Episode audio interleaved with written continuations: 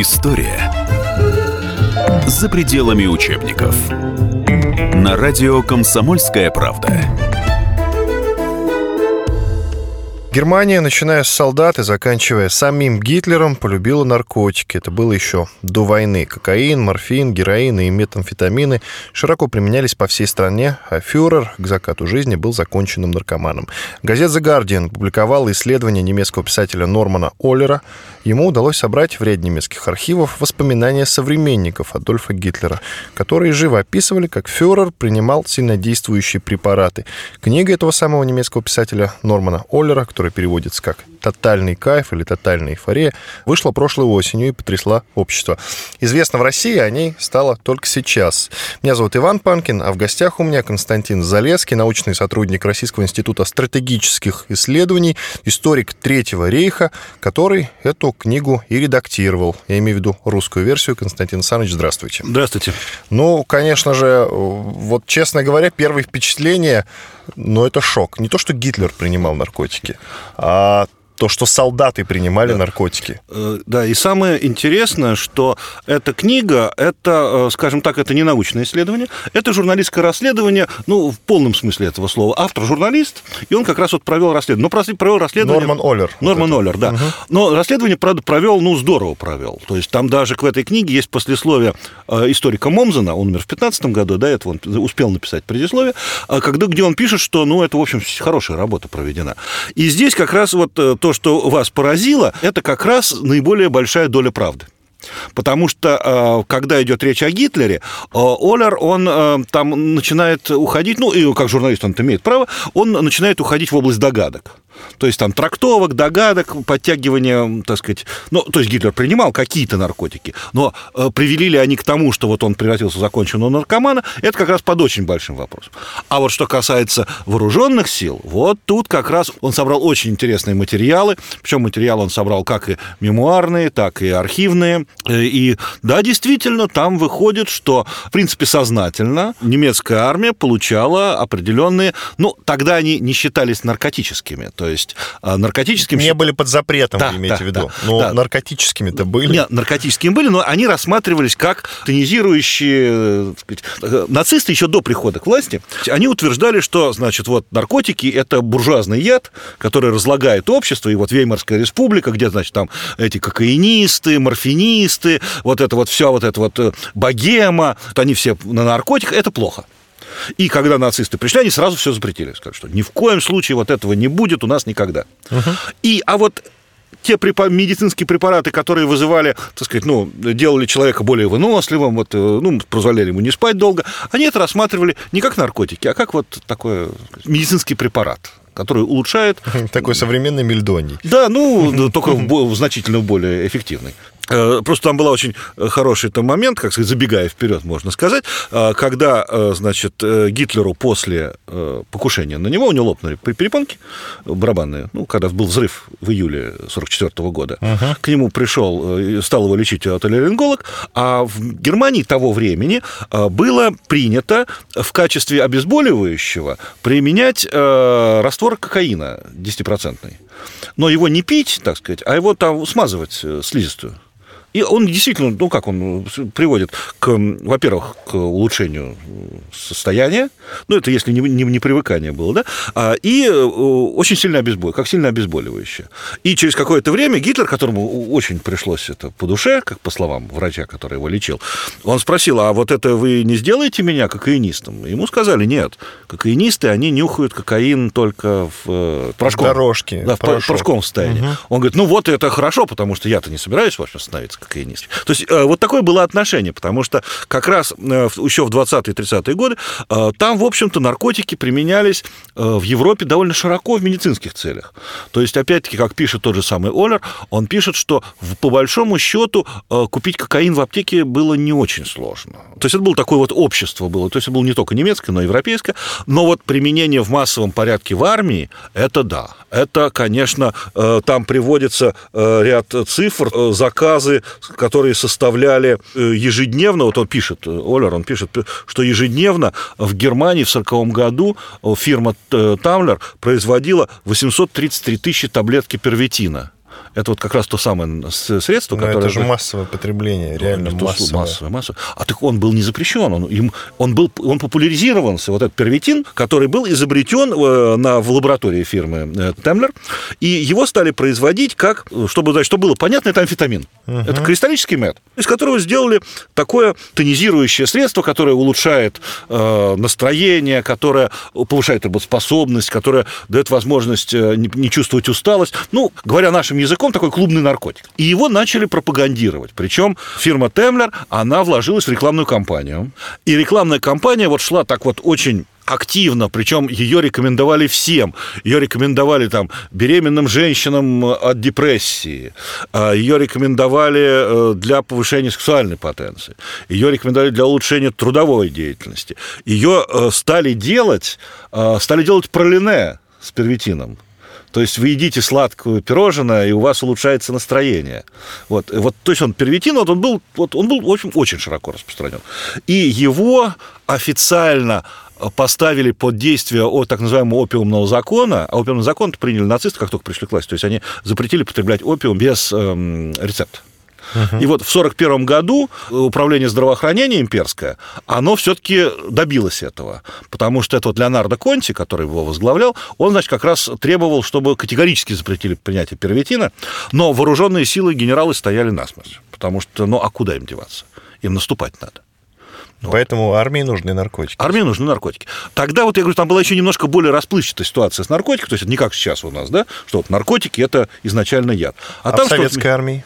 Вот я вам не могу сказать, я этого не знаю. Угу. То есть я... данных пока Да, не, ну нет. просто я не занимался никогда советской армией. Скажем так, э, как у нас пишут, в ОГПУ существовал отдел, который занимался различными химическими, э, ну, ну, разработками химических материалов. Э, но вот чем он, какой его был результат, я сказать не могу, потому что я просто этим не занимался. Понятно. Идем дальше. Угу. Так в какой год конкретно наркотики вошли в немецкое общество? Я говорю не только про солдат, а. я знаю, что и горожане принимали наркотики да. и покупали, потому да. что не было запрета, как вы уже сказали. Ну, в, ну, в общество он вошел, на, начал входить еще в 19 веке. Появился морфин, когда, значит, там фирма Мерк начала производить тот же самый кокаин. Его стали использовать, прежде всего, как в медицинских целях, эм, обезболивающее, причем действительно сильное обезболивающее. И оно использовалось довольно много. В Первую мировую войну, опять-таки, применение было в медицинских целях. Ну, когда идет ампутация, там, естественно, применялся и морфин. Морфин применялся очень широко. Вот. Но потом, и, э, значит, стало ясно, что и опиум, и кокаин кокаин и морфин, это, в общем-то, сказать, э, вызывает привыкание, а потом вызывают, э, ну, скажем так, разрушение нервной системы. Но в Германии, в межвоенной, в Веймарской республике, сложилась такая ситуация, что именно в ней, в Германии, образовался самый мощный а, химический концерн э, в мире вот конгломерат, так называемый IG Farben Industry, которая объединила в себе вот а, огромные химические концерны, которые занимались всем. Они занимались там и искусственным каучуком, и производством краски, но в том числе они занимались естественной формацией. Вот как раз одна из составных частей IG Farben Industry, сейчас вы можете видеть на каждом канале рекламу Байерн. Uh-huh, вот, uh-huh. лекарств. Она входила в состав Farben Industry, а потом после войны, соответственно, Farben Industry была распущена, и Байерн опять стала зависимой э, фирмой. Вот. И, э, в принципе, немецкое общество, оно было готово к тому, что можно потреблять эти наркотики. Но вот э, первитин, он был разработан в 1937 году и в 1937 году на него был получен патент как на лекарственное средство. Ну, не лекарственное, это вот как вот, ну, так сказать, тонизирующее, вот такое вот улучшающее самочувствие э, средство. То есть на препарат, который можно купить в аптеке у провизора. Да, угу. э, и который продавался без рецепта. Продавался он в таких э, колбочках, и там вот колбочки по 30 таблеток. И вот люди принимали, то есть вот рабочий поработал, устал, он таблетку принял. И, то, то есть это, это стало входить очень сильно в жизнь. И даже вот на первом этапе в войне, когда вот началась Вторая мировая mm-hmm. война, и вот и в предвоенные годы, ну, когда в армии служили, э, служили там молодые люди, они как раз писали домой родителям, говорят, пришлите мне первитин. Давайте прервемся. Иван Панкин и Константин Залеский, научный сотрудник Российского института стратегических исследований и историк Третьего рейха. Мы говорим о книге Нормана Оллера «Тотальный кайф», о том, что немецкие солдаты, да и сам фюрер, то есть Гитлер, принимал наркотические препараты. Вернемся через несколько минут.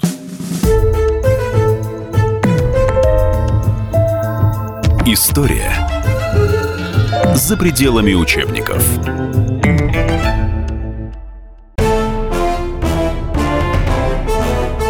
Товарищи солдаты и офицеры российской армии. Полковник Баронец разрешает обратиться. Звоните и задавайте накопившиеся вопросы. Угроза НАТО, жилье для военнослужащих и перевооружение России.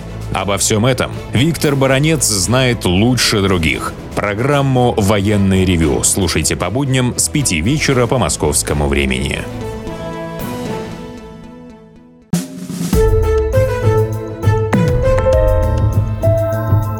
История за пределами учебников. На радио «Комсомольская правда». Студии Иван Панкин и историк Константин Залеский, научный сотрудник Российского института стратегических исследований, историк Третьего рейха. Почему я позвал историка Третьего рейха? Это потому что я обсуждаю книгу писателя Нормана Оллера, немецкого писателя. Книга называется «Тотальная эйфория» или «Тотальный кайф» о том, что Гитлер, немецкая армия, да и немецкое общество э, в 30-е годы, в 40-е годы принимали наркотические препараты. Продолжаем разговор. Константин Саныч, но я так понимаю, что это был было абсолютно нормальным явлением, да, но все-таки были же люди, которые протестовали против этого. А, значит, люди были. Как всегда, общество делится да. Э, на но, два лагеря. Но оно делилось не на два таких уж очень больших лагеря. То есть тот лагерь, который протестовал, был очень небольшой, потому что тот же самый первитин – это не тяжелый наркотик. То есть это именно вот, э, ну, как клубный, да, так, клубный наркотик. Угу. То есть он там позволяет часов 12 без отдыха идти там куда-то, ну, сказать, э, не, не чувствовать усталости. А на войне это как бы очень важно. Ну, не только на войне, это было, э, сказать, человек получает, так сказать, такое приподнятое настроение, чувство легкости, свежести. Вот, э, ну, потом повреждение нервных клеток, конечно, но это уже позже. Вот, и были против. Значит, против выступало Главное управление здравоохранения во главе с Леонардом Конти.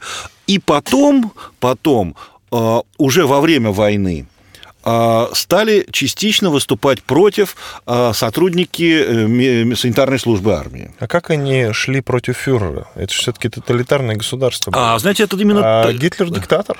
Да, но Гитлер не принимал решение о принятии первитина. Третий рейх это было очень сложное государство в этом отношении.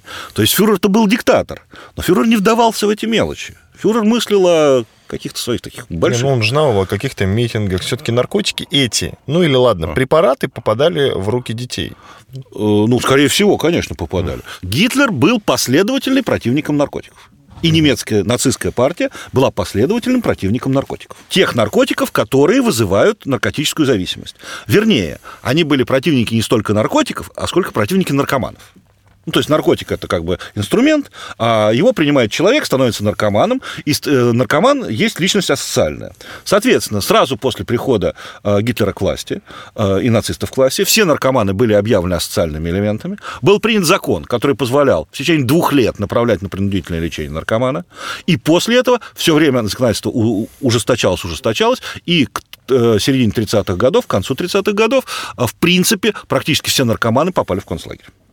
То есть, э, если человека диагностировали наркоманию, зависимость от наркотиков, человек попадал в концлагерь. Я знаю, что среди них преобладало большое количество евреев. Э, ну, в том числе, э, надо тут сказать, что скорее... В, в книге Алера да. есть об этом или у нет? Него, у него есть, но немножко по-другому. Там он заходит с другой стороны, он э, имеет в виду то, что э, значительное количество богемы в Веймарской республике были евреи. А богема очень э, активно сидел на наркотиках. То есть у Томаса Мана есть воспоминания, как он, значит, там принимал наркотики, как ему это нравилось и так далее, и так далее. Томас Ман?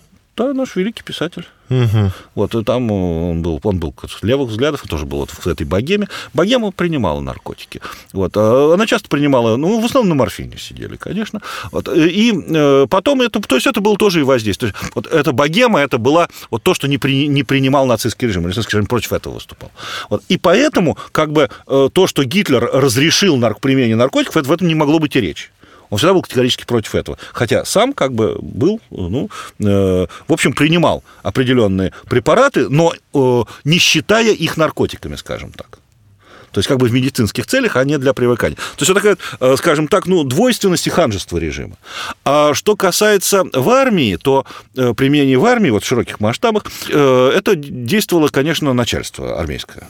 Потому что армейскому начальству нужно было как-то, во-первых, снимать как-то усталость солдат, нужно было обеспечивать высокие темпы наступления, особенно в, против Франции, вот когда шли там марш-броски, а в России на первом этапе, в первые там три месяца примерно, да, это... В 41 году? Да, в 41 году, в 41 году, потому что там вот в течение нескольких месяцев на нас наступало три группы армий, группа uh-huh. армий Север, И вот как раз Оляр приводит э, в своей книге, э, что э, в первые месяцы войны с Советским Союзом каждая группа армий получила по 30 миллионов таблеток.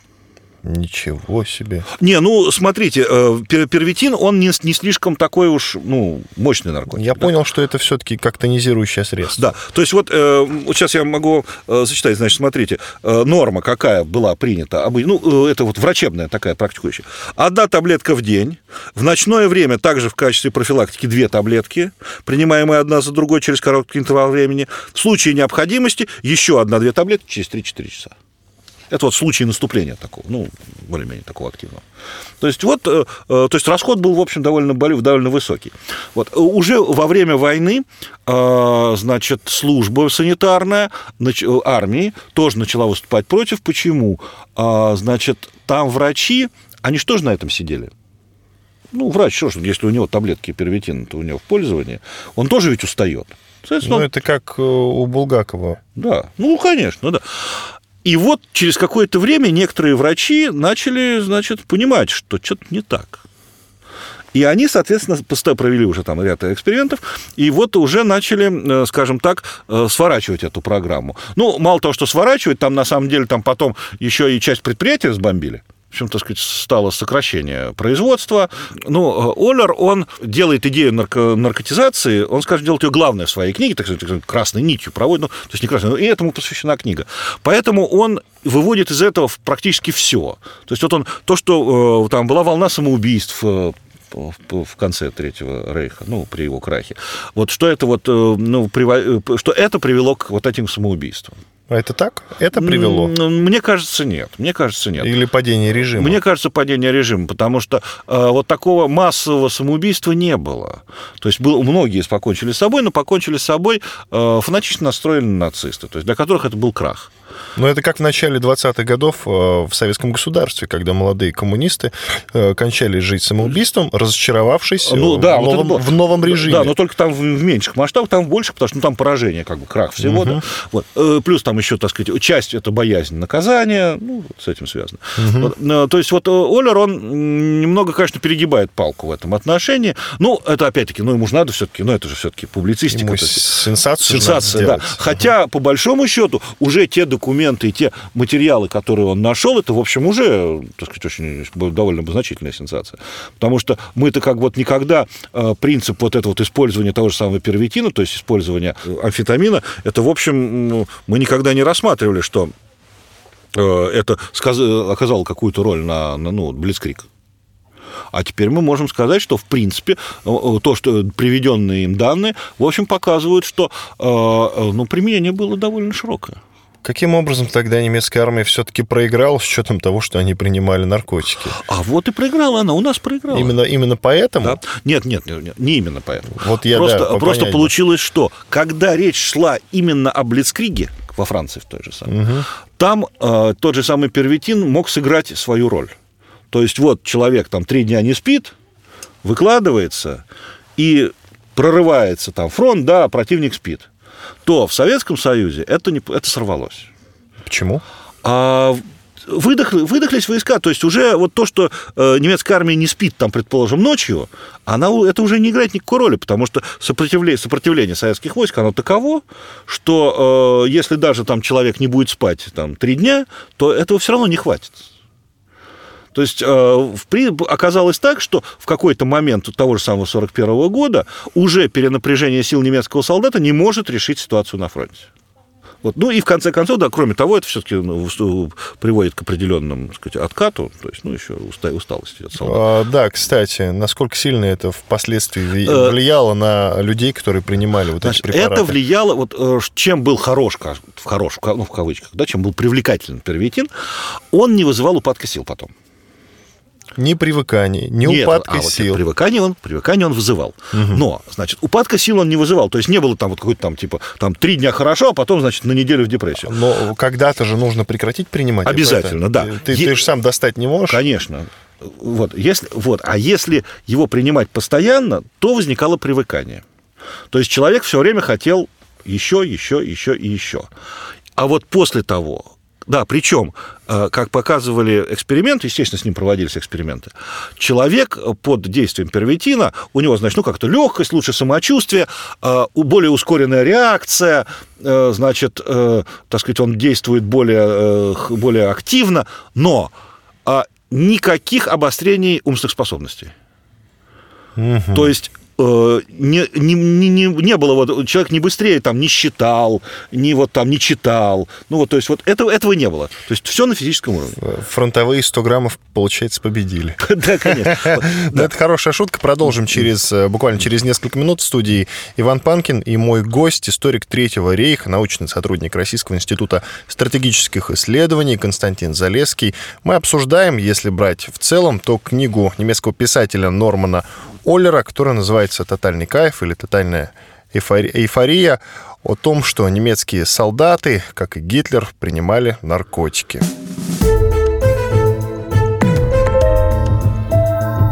История за пределами учебников.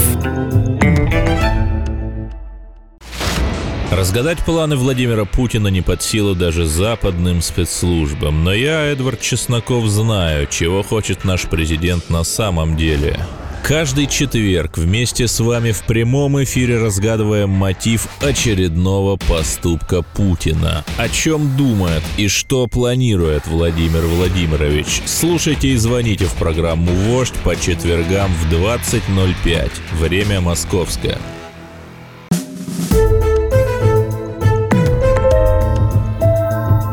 История за пределами учебников. На радио «Комсомольская правда». В студии Иван Панкин и историк Третьего рейха, научный сотрудник Российского института стратегических исследований Константин Залесский.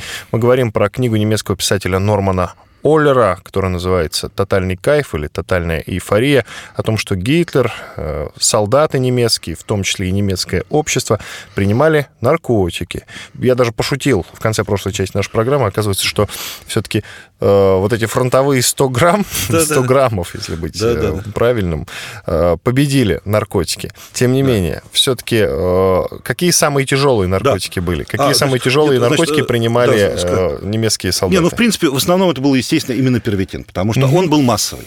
Да. А, Значит, и он, в принципе, кончается действие первитина тем, это полное расстройство работы мозга, нарушение речи, внимание памяти и способность со- сосредоточения. Самое интересное с наркотиками то, что всегда э, хочется большего. Привыкаешь и уже не хватает. А, уже у, просто, что-то другое да, нужно. просто в первитин сам вот эти таблетки, там была не очень небольшая доза.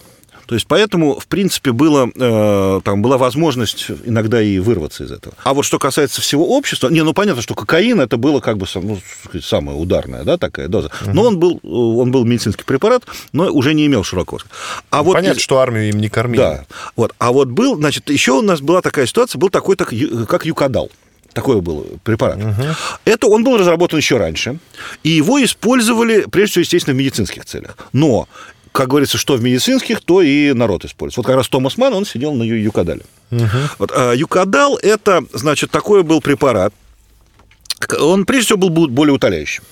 Теоретически он изначально создавался как препарат от кашля. А Это был, э, ну, скажем так, э, опиоид, да, э, который, в общем, синтезирован из природного опиума. Вот, э, при этом он обладал не только более утоляющим эффектом, и более сильным более утоляющим, чем морфин, он еще и э, быстро вызывал эйфорию.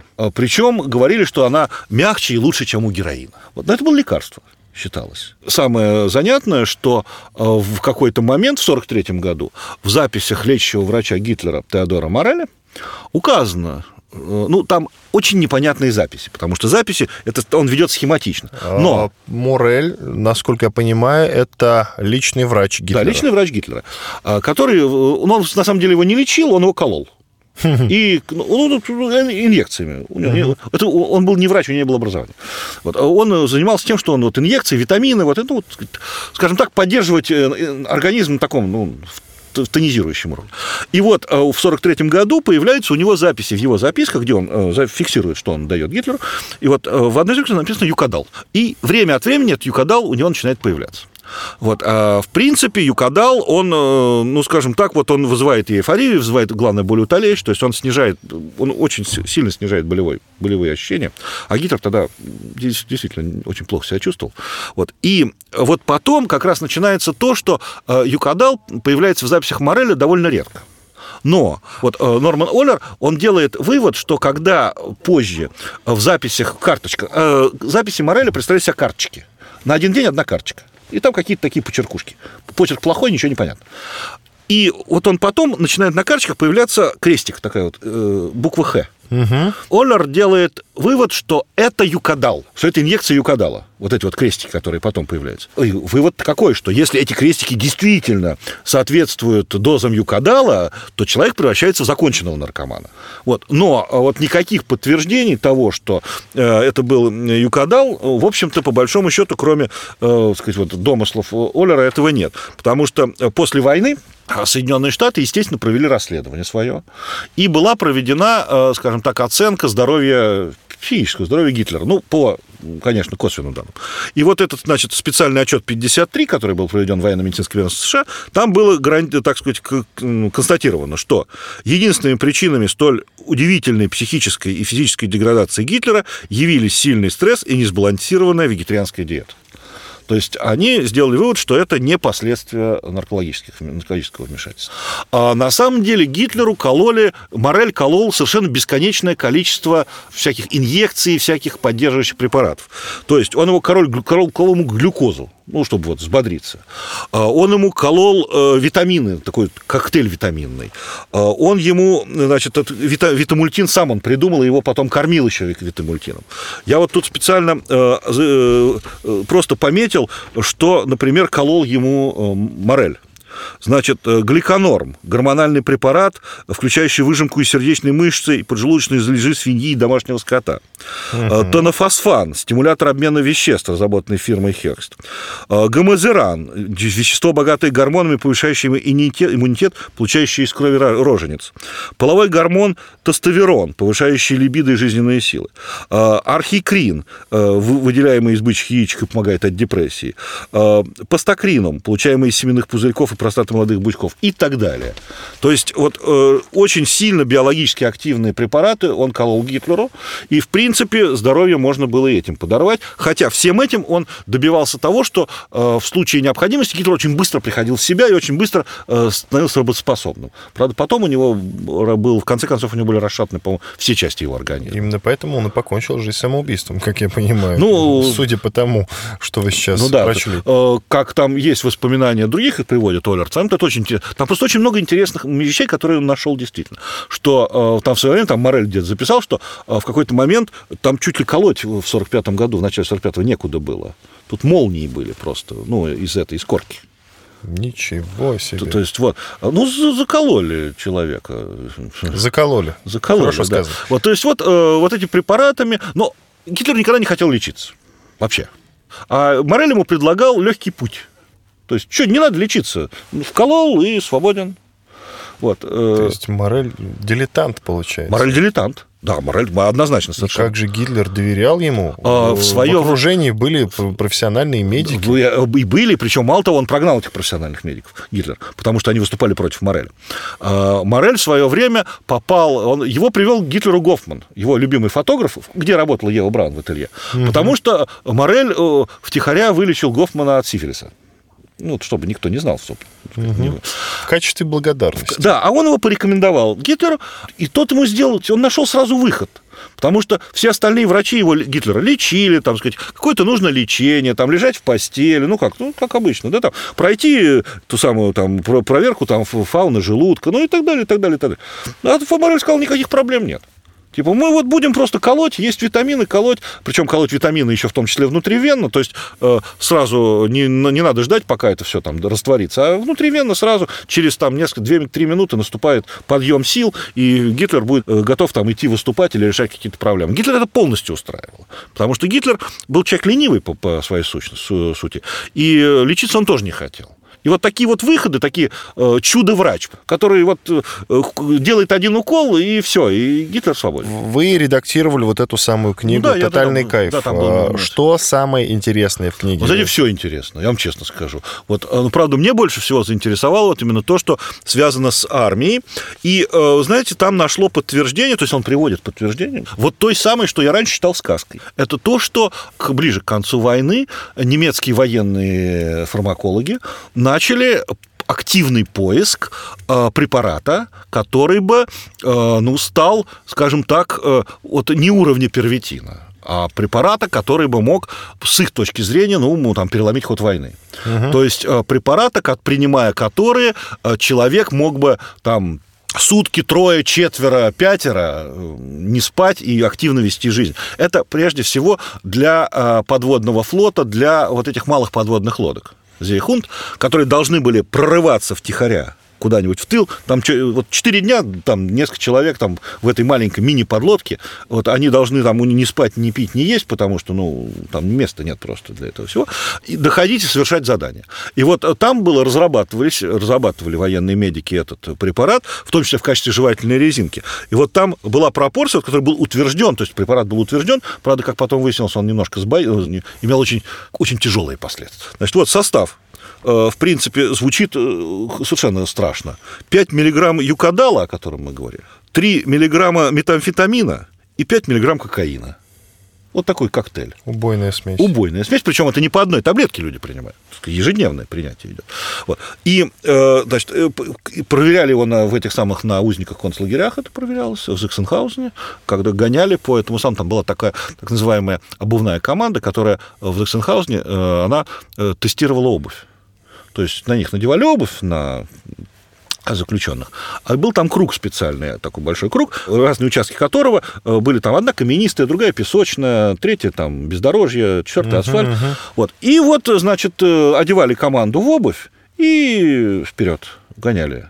Ну, там сколько там нужно, там 100 километров пройти в день, сколько там, ну, сколько можно, ну, пока не упадут люди, чтобы посмотреть, как обувь, ну, изнашивается быстро, ну, то есть там, что вот обувь должна быть изношена там за день-два, там, ну, скажем так, э, предел обуви э, по порядка там э, очень хорошей обуви, прям 2000 километров, ну, сколько нужно, чтобы пройти 2000 километров?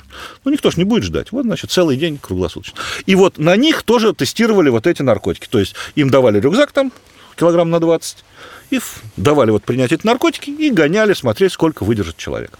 Вот, то есть вот это вот было. И э, потом еще тоже вот этот очень интересный факт приводит Олер, это то, что э, зимой 44 года, то есть уже под конец войны фактически, в Дахау э, доктор Курт Плетнер, он работал в Институте военно-научных прикладных исследований, он начал исследования и не закончил их, о э, препаратах, которые э, могут, э, сказать, служат химические, химические методы подавления воли. Вот. Его исследования не были закончены, все материалы ушли американцам, которые захватили архив Дахау. А то, что немецкие солдаты принимали наркотики, это объясняет как-то жестокость немецких солдат вообще? Как вы считаете? Знаете, не- скорее всего, нет. Я думаю, что тут важнее скорее идеология была, именно идеология и политика руководства, потому что сам по себе э, тот же самый первитин, он, судя по всему, не вызывает какой-то агрессии. То есть он может вызвать э, разрушение нервной системы, но он не вызывает агрессию, он вызывает вот такую легкость. Э, Имеется в виду в массовом порядке. Естественно, у кого-то он будет вызывать агрессию. Вот, но думаю, что нет, думаю, что это идеология. То есть э, нельзя все списывать на наркотик. Нельзя все списывать на наркотик, потому что нацистское общество, оно было само наркотиком. Вот, скажем так, вот если образно говорить. Оно вот было вот этот национализм, национал-социализм и просто национализм. Это вот тот наркотик, который э, дает возможность человеку даже без химических препаратов почувствовать эту эйфорию, что он превосходит других только своим фактом своего существования. В студии Иван Панкин и Константин Залеский, научный сотрудник Российского института стратегических исследований, историк Третьего рейха. Мы обсуждаем книгу немецкого писателя Нормана Оллера, которая называется «Тотальный кайф» или «Тотальная эйфория», о том, что Гитлер, немецкие солдаты, немецкое общество, в конце концов, принимали наркотики. Вернемся через несколько минут.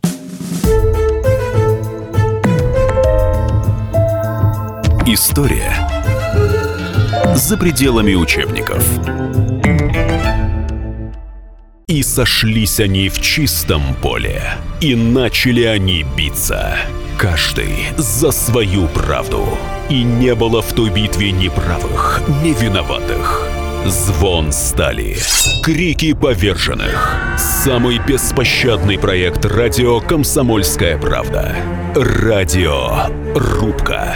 Столкновение взглядов, убеждений и принципов. У гостей в студии всегда полярные мнения. Слушатели участвуют и голосуют. Нам есть о чем поспорить. Остро, жестко, жестоко. Программу «Радио. Рубка» слушайте на радио «Комсомольская правда». Каждую среду в 18.05 по московскому времени.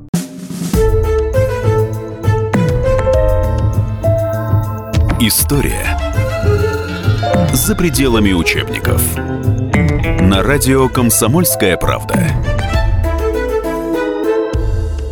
Студии по-прежнему Иван Панкин, мой гость, научный сотрудник Российского института стратегических исследований, историк Третьего рейха, что интереснее в данном случае, Константин Залеский. Мы обсуждаем книгу немецкого писателя Нормана Оллера, вернее, не саму книгу, а то, что в ней написано. А написано в ней о том, что Германия, начиная солдат, заканчивая самим Гитлером, принимала наркотики, причем в большом-большом количестве.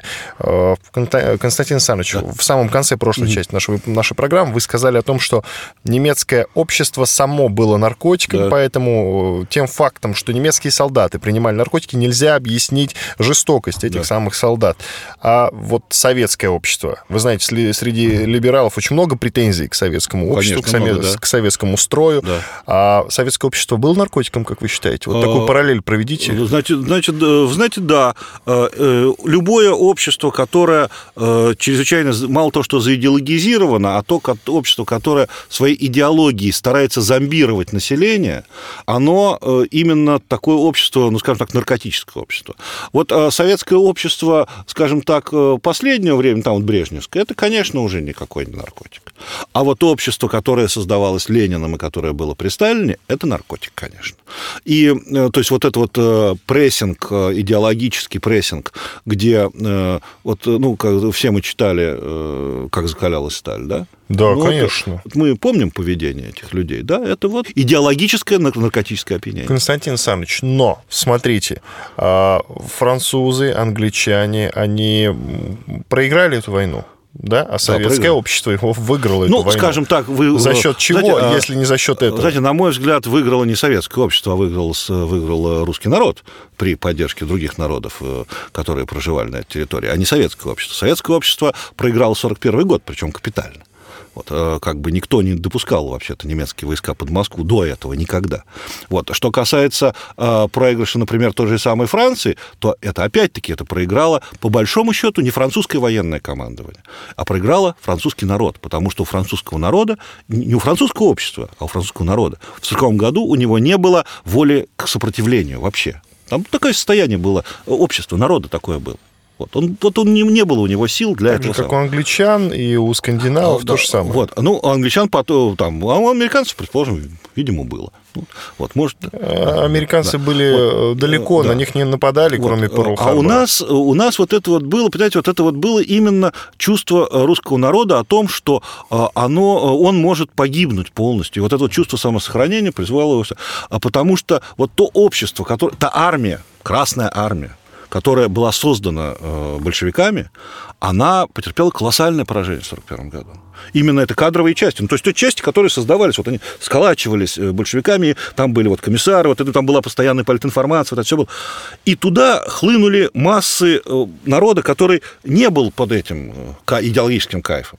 И вот этот народ, он в 1941 году встал на защиту своей родины. И вот он как раз, на мой взгляд, и остановил вот эту вот немецкую армаду. Потому что так сталкиваются два идеологических общества, и одно на наркотиках еще, и, значит, вот могли, могли выиграть. Но вот, слава богу, у русского народа хватило сил, чтобы преодолеть вот этот дурман. Потому что, опять-таки, на мой взгляд, а, под наркотиками выиграть нельзя. Это, это самообман. Любой наркотик – это самообман.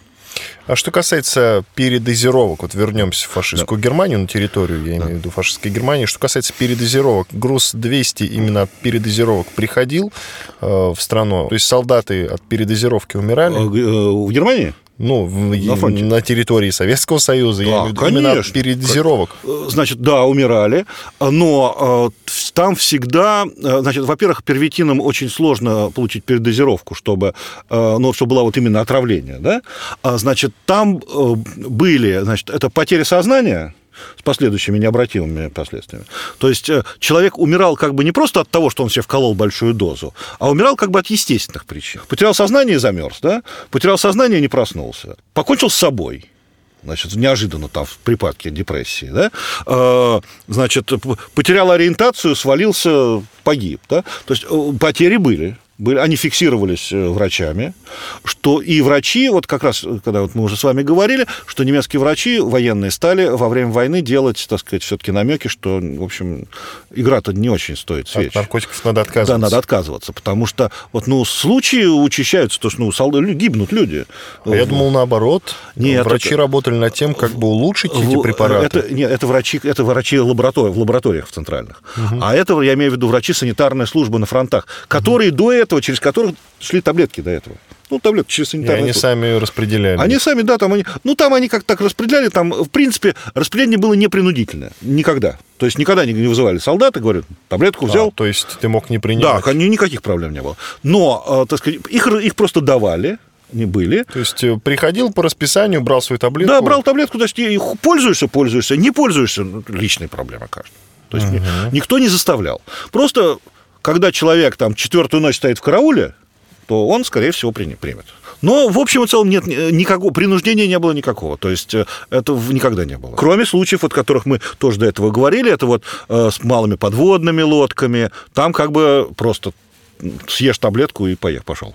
Так же, как летчики использовали жвачку, жевательную резинку с, там, с тем же самым кокаином, э, они использовали ее, но тоже э, по собственному желанию. А теперь что, вернемся к книге, к редактированию. Да. Редактирование подразумевает, э, ну, что-то убрать из текста, например. А. Вы что-то убирали из а, текста? Нет, нет, нет, не убирал. Редактирование подразумевало соответствие немецкому оригиналу, потому что переводчик не знает специфику нацистской угу. Германии, просто потому что он не обязан. То есть вы, когда читали, не было вот такой мысли, ну это же бред. Не, не, нет, нет. Я говорю, что с автором можно поспорить. Можно поспорить. Ни в коем случае нельзя эту книгу принимать на 100% за веру, что это вот, теперь все доказано. Нет ничего подобного. Там можно, есть с чем поспорить. Очень много, что касается Гитлера, особенно его выводов по поводу Гитлера, можно поспорить. То, что, э, значит, он заявляет, что э, Геринг был морфинистом и во время войны, то это он там просто притягивает за уши. Потому что Геринг не был морфинистом морфинистом. Он э, излечился от морфинной зависимости еще до войны, в 20-е годы он излечился. Он принимал э, легкие наркотики, то есть ему делали облегченный первитин, то есть он там ему специально готовили, там была очень небольшая доза наркотиков. И, ну, правда, у них был там порядка 10 тысяч таблеток, когда его взяли в плен. Вот, но... Э, ну, чемодан. Чемодан нет, в чемодане. А, в чемодане. Ну, не маленькие, они маленькие таблеточки. Угу. Вот. И, но э, просто очень показательно, что когда он, значит, заявляет, что Геринг был морфинистом, ну, как бы покажите мне того морфиниста, который попадает в тюрьму, у него отбирают его чемодан с наркотиками, и он, в общем, дня через два совершенно восстановился. То есть э, он не был зависим. Вот, э, так что там Оллер много притягивает за уши. А во время Нюрнбергского процесса не обсуждались наркотики? Никак? Нет. Никто из генералов не говорил, что вот нет. я был под наркотиком, поэтому принял нет, такое нет, решение? Нет, нет, нет, нет, нет, никто не обсуждал. Э, повторюсь еще, я это уже говорил, они не считали, что это наркотики. Угу. Вопрос не поднимался. Вообще вопрос этот как-то не стоял. Вот почему так интересна вот книга Оллера? Потому что, в принципе, он впервые вот так довольно серьезно, не на уровне просто это языком почесать, а вот поехал, нашел вот э, в Национальном архиве в Вашингтоне вот эти вот записки Мореля, то есть он поднял, в общем, ранее неизвестный источник. Вот, но опять-таки к его словам нужно относиться, ну, не ко всем, но к большинству надо относиться критически, э, потому что целью его книги было не написание научной работы, да, то есть исследование проблемы, а целью его книги было сенсация. Разбогатеть. Ну, я не могу за него так это отвечать, но, э, в принципе, думаю, что сенсация имела, имела значительное. Ну и хорошо, и в заключении, когда наркотики, ну или ладно, вот эти вот препараты ушли из немецкого общества, стали непопулярны? В принципе, по-моему, довольно долго, ведь они после войны... Э, первитин, в общем, э, он сошел на нет, потому что вообще фабрика прекратила свое существование. Ну, потому что там уже советские да. войска находились. Да, да, да. Германия было, была оккупирована Да, уже. это было в Берлине. В Берлине. Угу. Эта фабрика была, она, нет, потом она уехала уехала в Баварию, но тоже там, она была разбомблена, то есть там ничего не было. А, вот, а химические концерны поставили под очень сильный контроль. В общем, после поражения в Германии, конечно, этого не было. Но, насколько я помню, морфин довольно долго применялся еще после этого. То помню. есть э, не был вне закона? У нас и сейчас как бы морфин не то чтобы совсем вне закона. Ну, его не достать при ну, этом. Да. Ну, не, ну, конечно, ужесточились значительно. Угу. То есть, э, если там вообще можно было в аптеку прийти, так сказать, а по рецепту врача, так вообще все что угодно купить. Э, конечно, вот на этом вот закончилось вот этот вот дурман немецкого общества. Иван Панкин и Константин Залеский, научный сотрудник Российского института стратегических исследований, историк Третьего рейха. Мы говорили про книгу немецкого писателя Нормана Оллера «Тотальный кайф» или «Тотальная эйфория», о том, что Германия, начиная с солдат и заканчивая самим Гитлером, принимала наркотики. Кокаин, морфин, героин и метамфетамины. Вот они широко применялись по всей стране. А фюрер к закату жизни был законченным наркоманом. Но вот Константин Александрович сказал, что законченным наркоманом все-таки не был. И это скорее скорее всего, э, Норман Холлер таким образом добавил сенсационности своему материалу. Ну что ж, э, когда книга выйдет, наконец, э, на русском языке, я напомню, что Константин Саныч редактировал русскую версию, совсем скоро, по идее, она должна уже появиться на прилавках, и можно будет ее купить и прочесть. А в мире она появилась прошлой осенью, по-моему. Ну да, да что-то в этом. За рубежом, да. если я не ошибаюсь. Ну ладно, спасибо вам большое, что пришли. Всего доброго, спасибо до свидания. История за пределами учебников.